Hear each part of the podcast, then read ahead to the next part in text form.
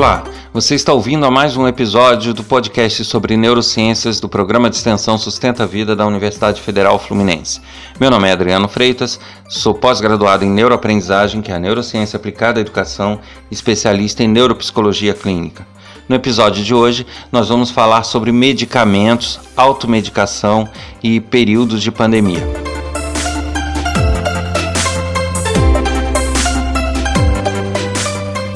Olá, você está ouvindo mais um episódio do podcast sobre neurociências e nós vamos falar hoje um pouco sobre medicamentos, automedicação e esses períodos de pandemia pelo qual enfrentamos agora em 2020.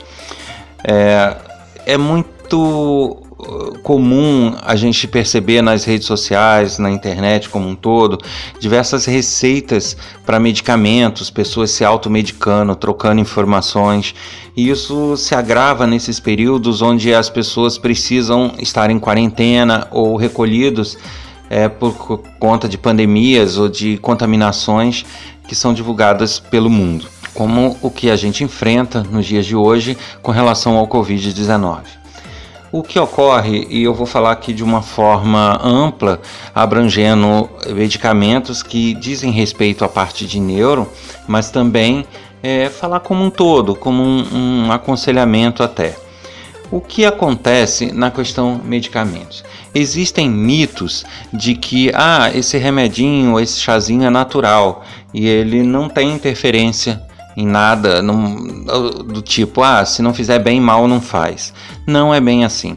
A gente deve considerar que muitos dos medicamentos existentes no mercado, eles são baseados justamente em plantas e, e aí é, a pessoa ao tomar um chá, uma planta, dependendo dessa planta, ela pode ter um princípio ativo que é muito intenso no nosso organismo e que se equivaleria a uma droga produzida em laboratório. E as pessoas não têm essa noção, acham que só por ser planta não faria mal. Existem plantas em diversas categorias e famílias, incluindo as alucinógenas, que possuem um efeito muito grande tanto no sistema nervoso central quanto em outras, outros órgãos e sistemas do nosso organismo.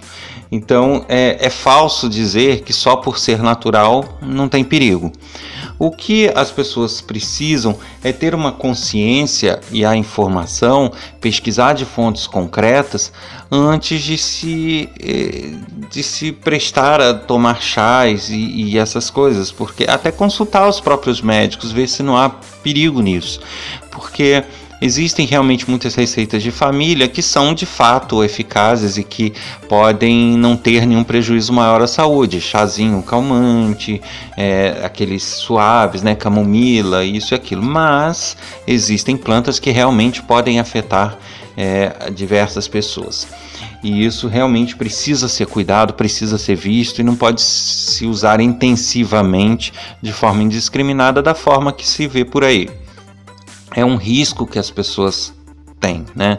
É, ressalto, eu não estou falando desses chás comuns do nosso dia a dia, erva cidreira, erva doce, isso não. Mas é, quando se parte para algumas plantas específicas com princípio ativo mais específico, isso realmente é, exige que se tenha um cuidado maior para que não se tenha problemas quanto a, a isso. Bom, e é, outro mito que existe é que as vitaminas são sempre boas. As vitaminas existem para fortalecer o organismo e com isso você pode tomar vitamina. Ah, vitamina nunca é demais. E é sim, é demais. É, existem vitaminas que, se tomadas em excesso, causam problemas tão grandes quanto a falta delas ou até outros problemas. E, e eu vejo muito nesse período aí de pandemias, onde as pessoas na rede social divulgam ah, tomar vitamina D, suplemento de vitamina D é fundamental e evita o coronavírus ou evita o Covid-19. Bom, não é bem assim, né? Ah, Para começar, a vitamina D ela é sintetizada mediante a luz, mediante o sol. Então, as formas de suplementação delas são químicas, são estimuladores. Não é que você tome necessariamente a vitamina D. Em alguns casos, você toma medicamentos que estimulam a síntese da vitamina D, mesmo não tendo luz. E não necessariamente você está tomando a própria vitamina. Isso acontece em algumas situações. Em outras, de fato, você tem uma suplementação. E é comum eu ver aí, ah, não, porque a vitamina B12 é, aumenta a imunidade e previne o, a contaminação.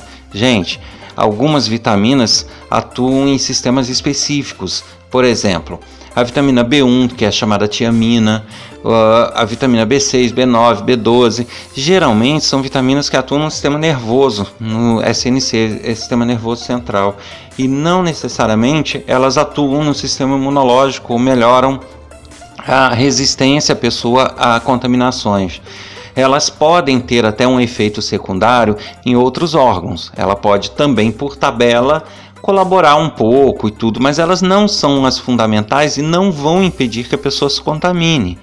É, o mesmo ocorre com a vitamina D, por exemplo. Até então, todas as pesquisas que se tem são de que a vitamina D ela é, atua principalmente nos ossos.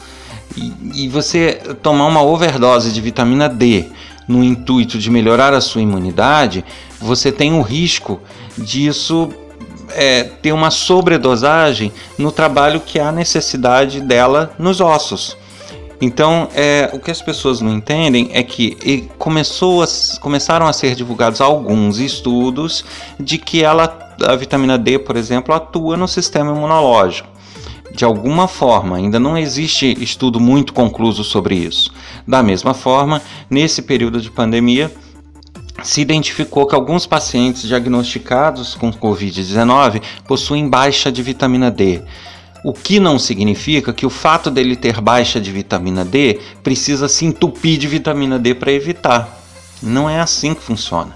Então é, você vê várias pessoas recomendando fortemente uma overdose de vitamina D e não há um estudo muito claro ainda sobre as consequências disso. Então as pessoas com medo de, de se contaminarem acabam correndo para tomar suplementos ou estimuladores de síntese de, de, vitamina D, quando na verdade isso é uma ainda há uma interrogação aí sobre isso. Então, todo cuidado no uso de medicações é necessária. Da mesma forma, citando outros exemplos, a gente tem aqui a talidomida, por exemplo, que foi um, um, um medicamento que surgiu na Alemanha no, no pós-guerra e que ele passou a ser utilizado como calmante, é, como remédio para pessoas que eram ansiosas, quase que como um ansiolítico. E as pessoas tomavam, ficavam tranquilas, conseguiam dormir bem. Aí identificou-se que mulheres grávidas, elas, é, aquelas que passavam muito mal, tinham muito desconforto com a gravidez, muito enjoo, muita dor de cabeça, ao tomarem a talidomida, talidomida elas passavam a, a, bem aquele período de gravidez. Então, é, sem grandes estudos de longo prazo, causou-se uma corrida a talidomida e as pessoas tomaram tanto por conta própria como até com prescrição médica de que deveriam tomar aquilo constantemente, as grávidas. E aí o que aconteceu? Começaram a nascer gerações talidomidas, que a gente chama que são gerações de crianças totalmente defeituosas, crianças que nasciam sem membros, com problemas neurológicos, com problemas é, circulatórios, cardíacos e uh, uma geração defeituosa surgiu em função do uso indiscriminado de um medicamento que havia sido estudado para uma finalidade foi aplicado em outras sem grandes estudos de, de longo prazo porque as pessoas precisam imaginar que para se liberar um medicamento existem várias etapas científicas.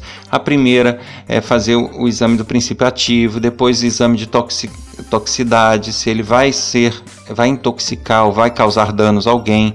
É, é, são feitos testes é, de alergia, qual a possibilidade dele causar alergia. Ou seja, são inúmeros testes e avaliações científicas até que ele seja liberado com segurança. Quando você pula dessas etapas, você está assumindo o risco de ter uma medicação utilizada em larga escala e que vá prejudicar as pessoas.